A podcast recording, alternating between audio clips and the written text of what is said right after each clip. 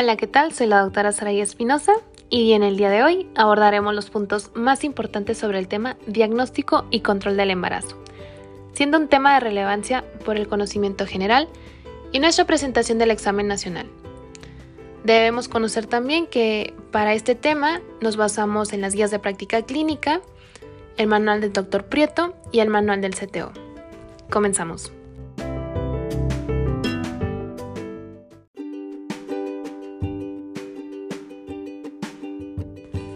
Diagnóstico y control del embarazo. La Guía de Práctica Clínica Nacional define el embarazo normal como el estado fisiológico de la mujer que se inicia con la fecundación y termina con el parto y nacimiento de un producto de término. Hablando particularmente del diagnóstico del mismo, la gonadotropina crónica humana puede detectarse en suero de 6 a 8 días después de la ovulación.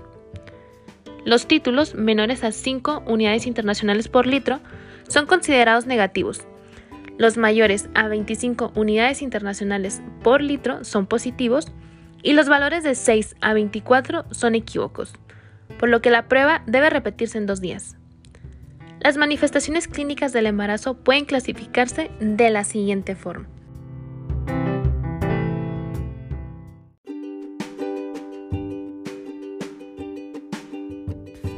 Número 1. Síntomas comunes. Amenorrea, frecuencia urinaria, congestión mamaria, náusea, fatiga y cansancio fácil. Número 2. Los signos presuntivos. Aquí tenemos el signo de Chadwick, la línea morena y cloasma. Número 3. Los signos probables, signo de von Fernwald, que es la irregularidad en la consistencia uterina, el de Piscasek, que es la implantación cercana a un cuerno uterino, y de Hegar, que es el cuerpo blando y cervix firme. Número 4. Signos positivos. Presencia de foco fetal entre las 9 y 12 semanas con Doppler y 16 a 20 semanas con estetoscopio. Movimientos fetales entre las 15 y 17 semanas en multíparas, y entre las semanas 18 y 20 en primigestas.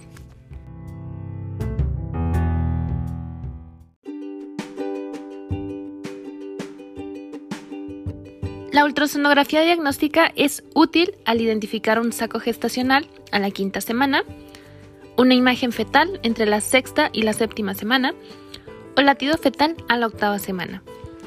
También puede emplearse para estimar la edad gestacional y la estimación más precisa se obtiene de la medición de la longitud corona rabadilla o cráneo rabadilla a la sexta y onceava semana, en un rango de 7 días. El promedio de varias medidas, dícese diámetro biparietal, longitud femoral, puede emplearse a la edad de los 12 a 20 semanas. Este es en un rango de 10 días. Las mediciones se hacen menos confiables conforme avanza el embarazo, entre más o menos tres semanas en el tercer trimestre.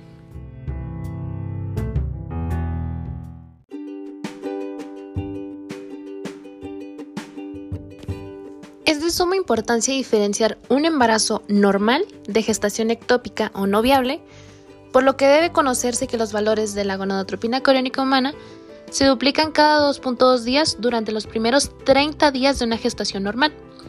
Algunos autores reportan que los valores se elevan desde un 63 a 65% cada 48 horas.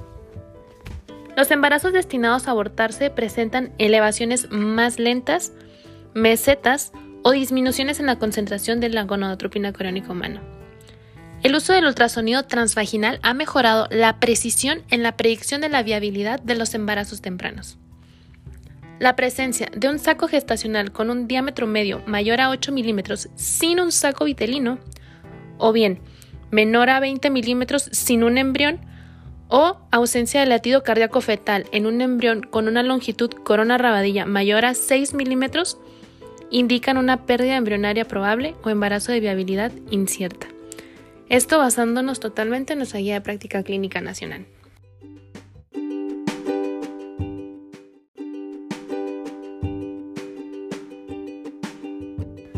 Factores de riesgo modificables para el desarrollo de desenlaces desfavorables en el embarazo indicados en la guía de práctica clínica. Exposición laboral a químicos tóxicos como anestésicos, solventes, pesticidas y enfermedades infecciosas. Trabajo mayor a 36 horas por semana o mayor a 10 horas al día.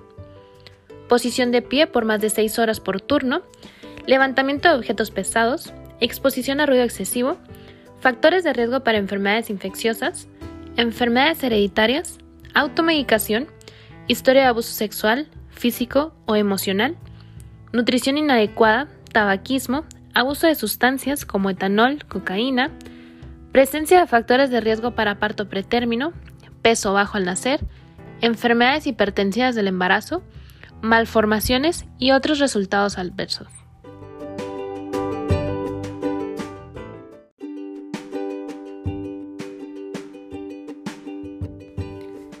Exploración física establecida en la guía de práctica clínica durante el control de embarazo. Estatura en la primera consulta, peso e índice de masa corporal en cada cita, medición del fondo uterino a partir de la semana 24, medición de la presión arterial durante todo el embarazo, auscultación de la frecuencia cardíaca fetal a partir de la semana 20 a 24, y recordemos que ante la baja sensibilidad de las maniobras de Leopold, la investigación de normalidades de la presentación debe realizarse mediante ultrasonido a partir de la semana 36.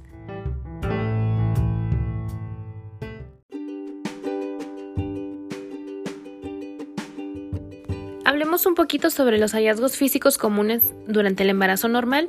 Ya habíamos visto un poco de esto antes, pero solo a modo como de reforzarlo. Soplos sistólicos, exageración de la hendidura en el pulso yugular, presencia de S3, angiomas en arañitas, eritema palmar, línea morena y estrías gravídicas. Hablando ahora específicamente de lo que son las maniobras de Leopold para la determinación de la estática fetal por palpación abdominal, hay que recordar que son cuatro maniobras principalmente.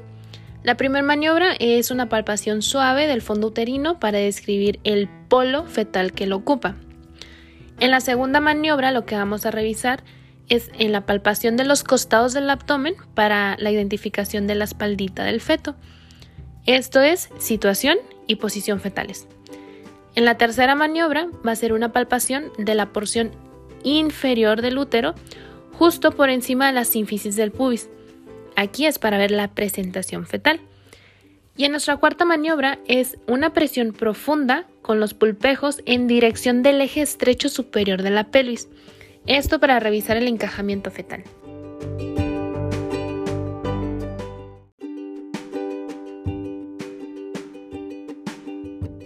Exámenes de laboratorio y gabinete indicados por la Guía de Práctica Clínica Nacional durante el control del embarazo. Nivel de hemoglobina en la primera cita y en la semana 28. Hemotipo y RH en la primera cita. Glucemia en la primera cita o antes de la semana 13. Si bajo riesgo de repetir glucosa en ayuno en la semana 24 a 28.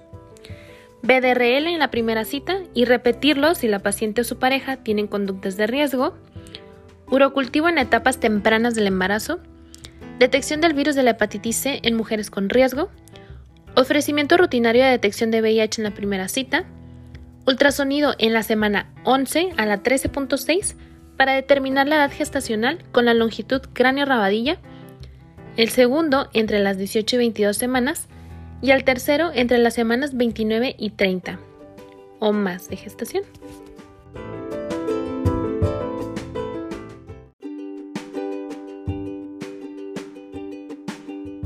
Indicaciones para la aplicación de la globulina inmune RH en gestantes negativas al factor. Aquí esto pues ya lo vimos en nuestro capítulo anterior, pero a modo de repaso son tres puntitos muy sencillos. Una edad gestacional de 28 semanas, el posparto, y en cualquier momento cuando la sensibilización pueda ocurrir, como la amenaza de aborto, procedimientos invasivos como amniocentesis, biopsia coriónica, entre otros descritos un poquito más adelante.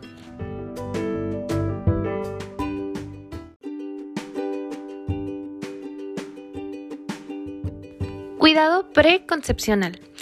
El cuidado prenatal debería iniciar antes de la concepción, ya que el cuidado prenatal temprano frecuentemente se instaura demasiado tarde para restaurar las alostasis.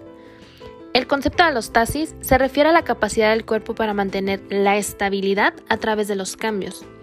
Cuando una mujer inicia el embarazo con alteraciones en los sistemas alostáticos, será más vulnerable a varias complicaciones del embarazo, incluyendo el parto pretérmino. El aumento en el reconocimiento de las limitaciones del cuidado prenatal y la importancia de la salud de la mujer antes del embarazo han dirigido la atención hacia el cuidado preconcepcional. Este cuidado debe incluir a las parejas. Los principales componentes de este cuidado preconcepcional son la evaluación de riesgos, promoción de la salud y las intervenciones, así como el seguimiento médico y psicosocial.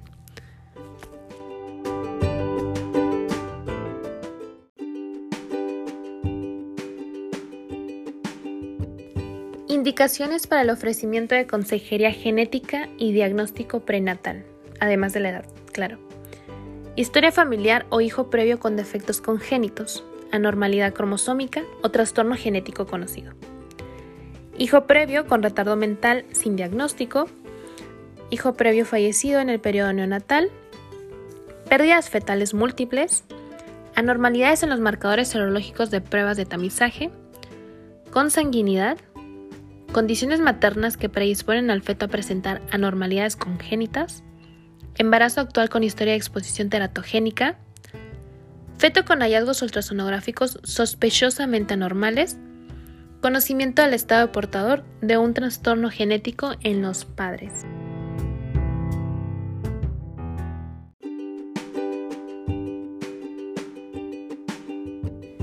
La guía de práctica clínica establece cuatro pero al menos yo, como recomendación con fines cenar, yo les sugiero seguir la norma oficial mexicana y la Organización Mundial de la Salud poniendo 5 consultas prenatales mínimas. De obtenerse una exploración física completa, iniciarse la discusión acerca de la lactancia materna, que este tema ya lo abordamos, de suma importancia, y realizarse una exploración pélvica con citología vaginal. La pelvimetría clínica debe realizarse antes del inicio del trabajo de parto. El tamizaje y tratamiento de la bacteriuria sintomática reduce el riesgo de pielonefritis y parto pretérmino. La vacuna contra la rubiola se contraindica en el embarazo y las seronegativas deben inmunizarse en el posparto inmediato. El escrutinio de sífilis disminuye la morbilidad perinatal al poder detectar y tratar tempranamente los casos. Las mujeres seronegativas para el antígeno de superficie del virus de la hepatitis B y que pertenecen a poblaciones en riesgo epidemiológico, o sea, como el personal sanitario, son candidatas para la vacunación antes y durante el embarazo. Los neonatos de las seropositivas deben recibir la vacuna inmunoglobulina contra el virus de la hepatitis B en las primeras 12 horas de vida extrauterina, seguidas de dos nuevas dosis de la vacuna en los primeros 6 meses.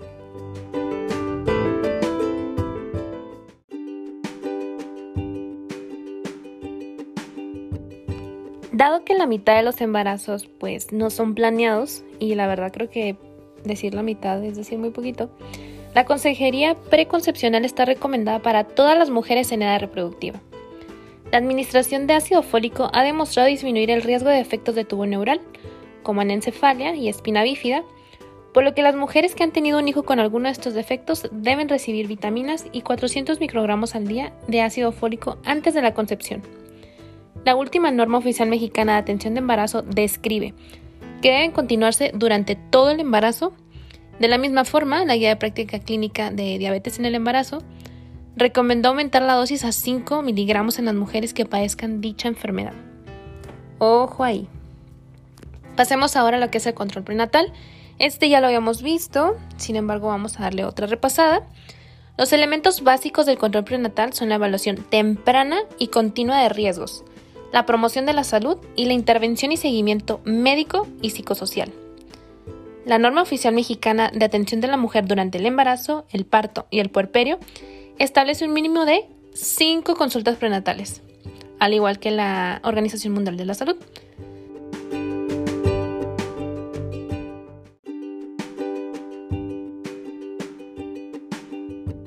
Incondicionalmente, la primera visita prenatal debe aprovecharse para confirmar el embarazo y determinar su viabilidad, estimar la edad gestacional y la fecha probable del nacimiento, diagnosticar y tratar la pérdida temprana del embarazo, proporcionar consejería genética e información acerca de la teratogénesis. Aquí la guía de práctica clínica hace hincapié en la promoción del cese de los hábitos tabáquicos y alcohólicos.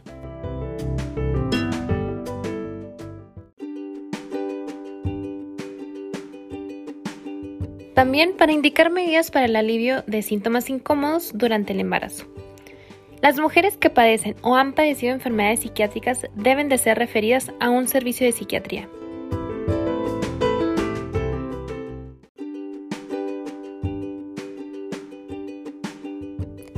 Ganancia ponderal adecuado durante el embarazo.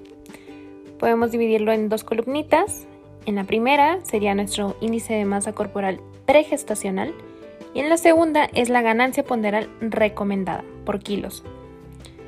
En nuestra primera fila podemos poner el peso bajo, que es menor a 19 kilogramos por metro cuadrado, teniendo una ganancia ponderal recomendada por kilos de 12.5 a 18. En nuestra siguiente fila es lo normal, que es de 19 a 25 kilogramos por metro cuadrado. Nuestra ganancia ponderal sería entre 11 a 16.5 kilos.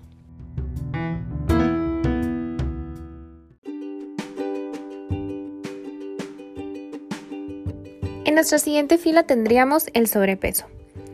Mayor a 24.9 hasta 29.9 kilos sobre metro cuadrado teniendo una ganancia ponderal recomendada entre 7 a 11.5 kilos. Y finalmente, obesidad, que quiere decir mayor a 30 kilos por metro cuadrado, con una ganancia ponderal recomendada entre 5 a 9 kilogramos. Ahora, hablando sobre las medidas para evitar la infección por el virus de rubiola durante el embarazo, debemos tener en cuenta una vacunación infantil universal, especialmente a las mujeres antes de llegar a la edad reproductiva, Evaluación del estado inmunológico de las mujeres que deseen embarazarse.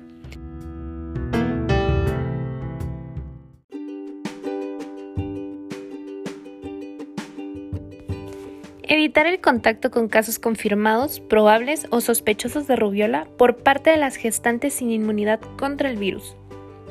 Inmunización de las trabajadoras de la salud en edad fértil. Contraindicación de la vacuna con virus vivos o atenuados durante el embarazo. Un algoritmo importante que debemos tener a consideración es acerca del escrutinio y abordaje inicial de la infección por el VIH en la gestación. Entonces tenemos que nos puede llegar una paciente gestante sometida a una prueba rápida para la detección del VIH en el primer contacto en cualquier servicio de salud. ¿Sale? Entonces, una opción es que sea negativa con factores de riesgo. Entonces hay que hacer una repetición inmediata de la prueba rápida. Otra opción es de que nos salga positiva. Después la mandamos a una prueba de ELISA y si nos sale positiva, tenemos que hacer una prueba de Western Blot y después una determinación de la carga viral, hacer un conteo de los linfocitos T, CD4 e inicio de la terapia con antirretroviral. En otro de los casos es que nos pueda salir negativa sin factores de riesgo Aquí de igual forma se puede hacer una repetición de la prueba en el tercer trimestre.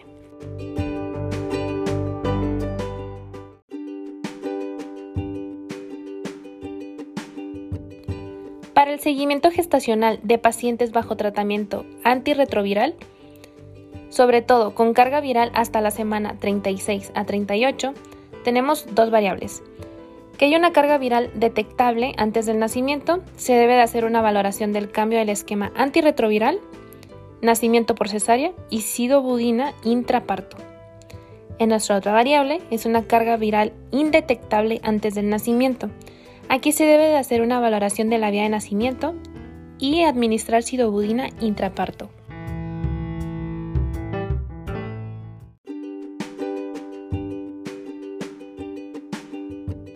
Otro algoritmo que debemos hacer para el seguimiento del neonato expuesto al VIH por una madre infectada es que damos una profilaxis postnatal inmediata con la evitación de la lactancia materna. Si la carga viral a la edad de 14 a 21 días es positiva, se hace una repetición y la carga viral detectable. También se debe dar inicio del tratamiento antirretroviral. Ahora, en caso de que la carga viral a la edad de 14 a 21 días haya salido negativa, se hace una repetición a la edad de 1 a 2 y 4 a 6 meses. Después se realiza una ELISA a la edad de los 18 meses y aquí pues tenemos dos variables, que nos salga positiva o negativa. En el caso de que nos salga positiva es una prueba confirmatoria y la negativa es nada más para poder guiarnos a que sea un seguimiento hasta un año después de la descontinuación de la lactancia materna.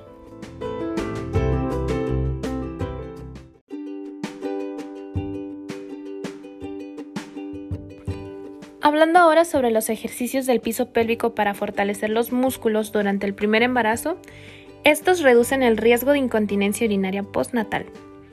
Las visitas prenatales adicionales se programan rutinariamente cada cuatro semanas hasta las 28 semanas de gestación, cada dos a tres semanas hasta las 36 semanas del embarazo y semanalmente desde entonces hasta el nacimiento. Sin embargo, la programación de estas consultas debe adaptarse a las necesidades de cada paciente.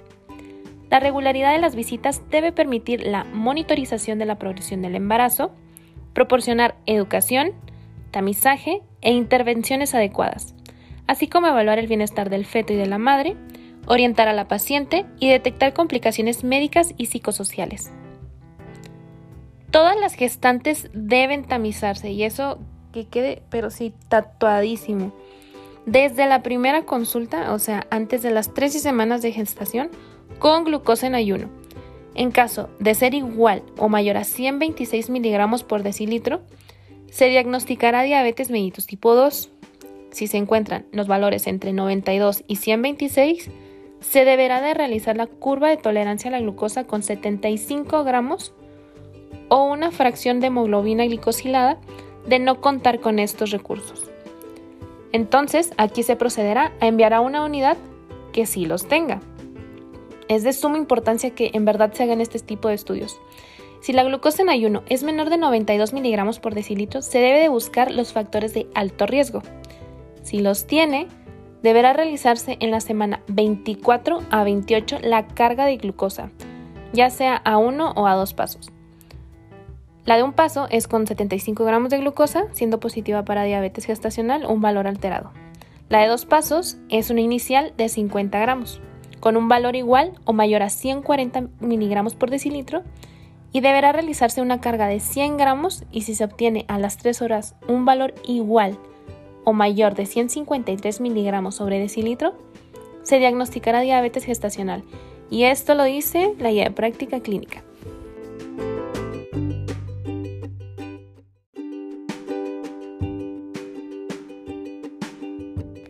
Síntomas incómodos durante el embarazo. La náusea y el vómito pues ya lo sabemos de cajón y esto complica el 70% de los embarazos.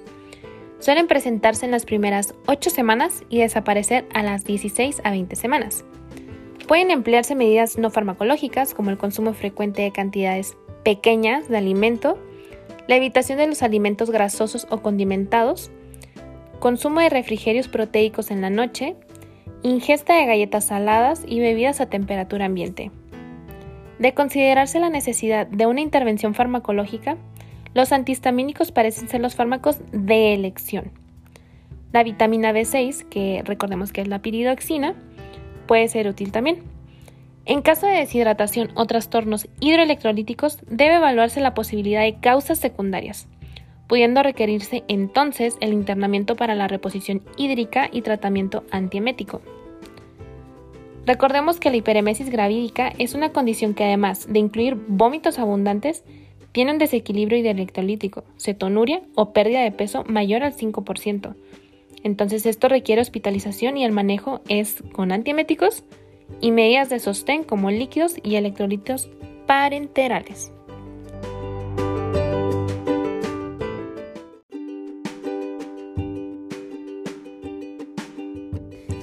El reflujo gastroesofágico es la relajación del esfínter esofágico inducida por la progesterona. Aquí afecta alrededor de dos tercios de las gestantes en alguna etapa del embarazo y puede controlarse al evitar acostarse inmediatamente después de comer y elevando la cabecera de la cama. De ser necesario, pueden agregarse agentes antiácidos como el carbonato de calcio. Este síntoma debe de ser diferenciado del dolor epigástrico característico de la preeclampsia, así que mucho cuidado con esto. El estreñimiento puede disminuir aumentando el consumo de agua y de fibra. Ante la presencia de hemorroides pueden recomendarse los periodos de descanso a lo largo del día, elevación de las piernas y manejo del estreñimiento. En el caso del manejo del estreñimiento, recuerden que ya habíamos hablado que podemos administrar silum plántago. Ese es el de elección de base. Los calambres de las piernas pueden aliviarse con masaje y estiramiento. El cloruro de sodio y el calcio parecen reducir la frecuencia de los calambres en el embarazo.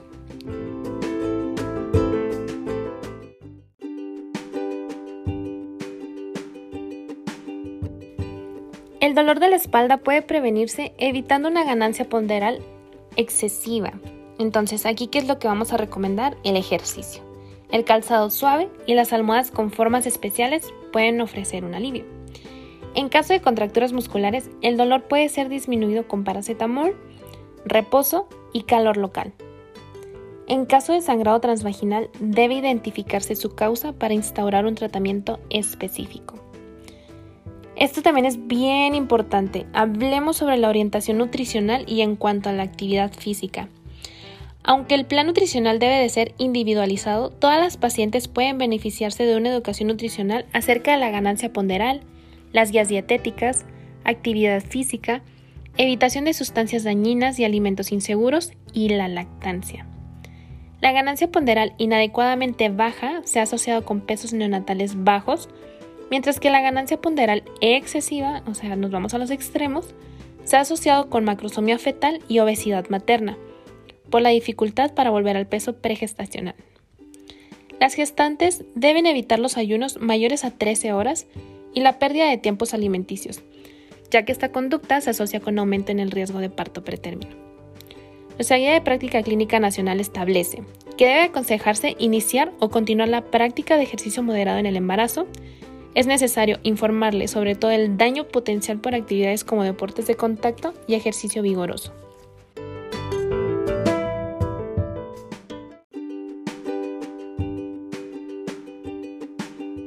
El virus de la rubiola en el embarazo.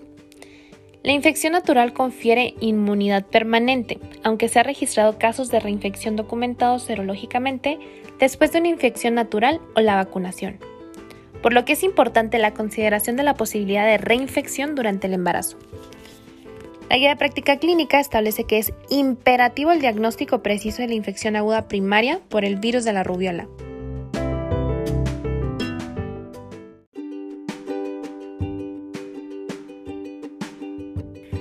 La severidad del síndrome de rubiola congénita es inversamente proporcional a la edad gestacional en que ocurre el contagio aunque el riesgo de desarrollar manifestaciones presenta un patrón de variación diferente.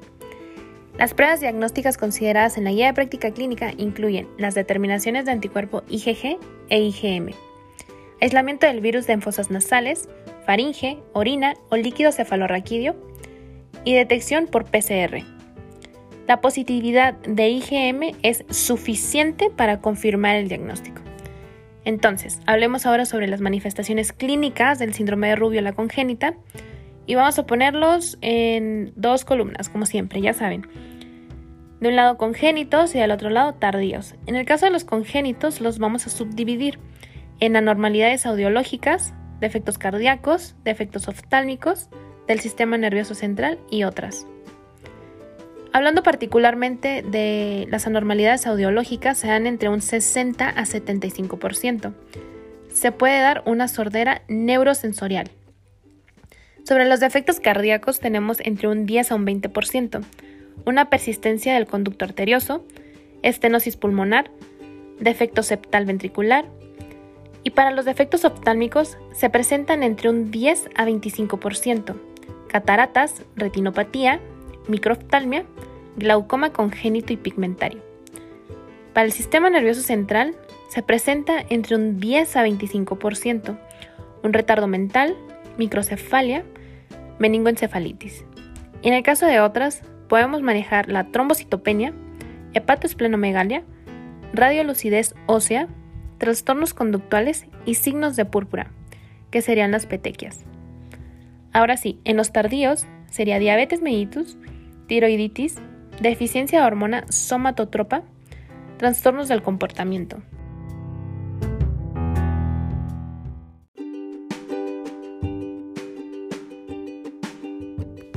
Bien, ahora sobre el abordaje de la gestante de acuerdo con su condición inmunológica contra el virus de la rubiola, tenemos en que sea inmune o en su defecto que sea carente de inmunidad o con estado inmunológico desconocido.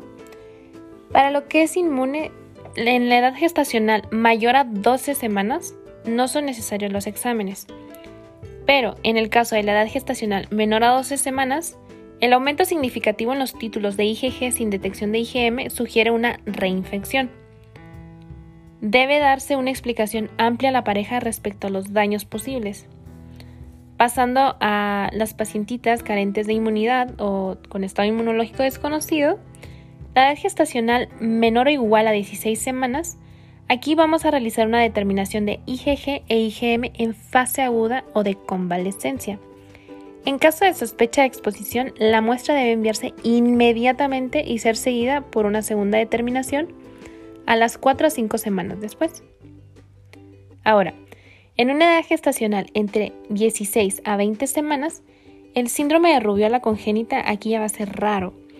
Debe otorgarse información amplia a la pareja y consejo a las gestantes carentes de anticuerpos. Para una edad gestacional mayor a 20 semanas, el comportamiento materno ante la ausencia de casos de síndrome de rubiola congénita reportados después de las 20 semanas. Y finalmente, la presentación tardía, que es un contacto hace 5 semanas o exantema hace 4 semanas. Aquí la ausencia de IgG indica la susceptibilidad y que no ha habido infección reciente. En presencia de IgG, debe determinarse el nivel de IgM para determinar si la infección es reciente o no.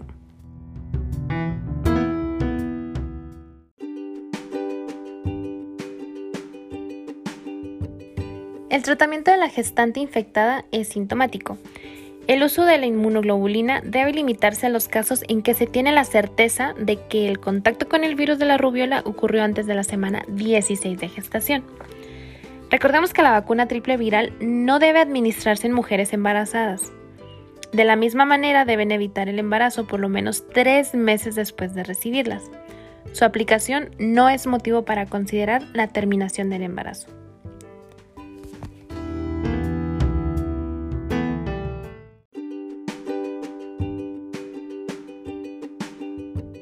Pasemos a nuestro último apartado que son las infecciones del tracto urinario bajo. En cuanto a la prevención de las infecciones del tracto urinario, la guía de práctica clínica recomienda medidas como el consumo de líquidos en abundancia, mayor a 2 litros, vaciamiento completo de la vejiga en forma frecuente y después del coito, uso de preservativo, aseo genital adecuado y uso de ropa interior de algodón. Actualmente hay poca evidencia del uso del jugo de arándano. En cada consulta de control prenatal se deben buscar intencionadamente síntomas de infección urinaria. La bacteriuria sintomática sin tratamiento se asocia a la amniorexis prematura, parto pretérmino y peso neonatal bajo. El tamizaje con examen general de orina debe realizarse en la primera semana de consulta prenatal y en la semana 12 a 16.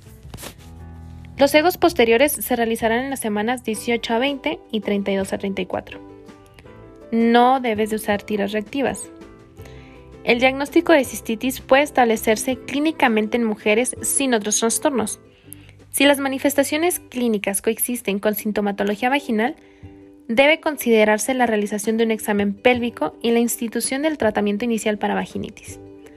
Una vez realizado el tamizaje, se debe confirmar el diagnóstico de bacteriuria sintomática o cistitis con urocultivo, que es el estudio de elección con cifras mayores a 100.000 unidades formadoras de colonias por mililitro en chorro medio de orina.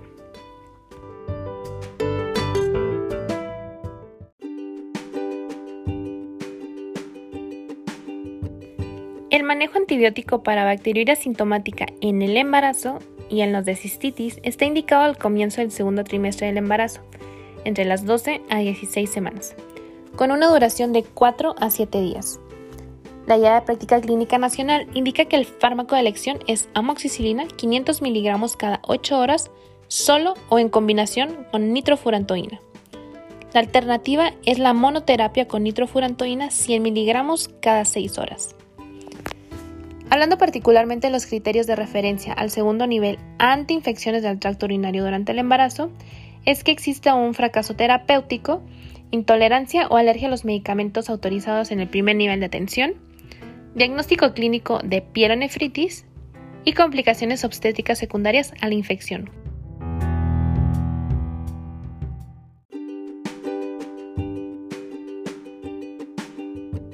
Y para que quede un poquito más claro las definiciones de los cuadros infecciosos del tracto urinario establecidos en la guía de práctica clínica, tenemos número uno a la bacteriuria sintomática, que es la presencia de bacterias en la orina detectada por urocultivo mayor a 100.000 unidades formadoras de colonias por mililitro, sin síntomas típicos de infección aguda del tracto urinario.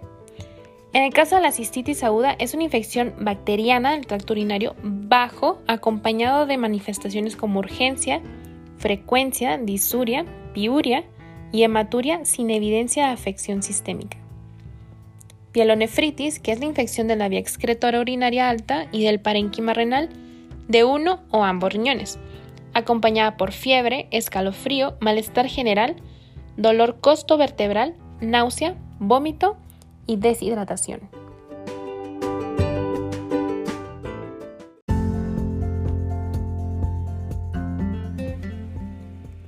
Con esto daríamos por terminada nuestra revisión del tema. Espero les sea de mucha ayuda. Recordemos que donde quiera que se ama el arte de la medicina, se ama también a la humanidad. Platón. Nos vemos en el siguiente episodio.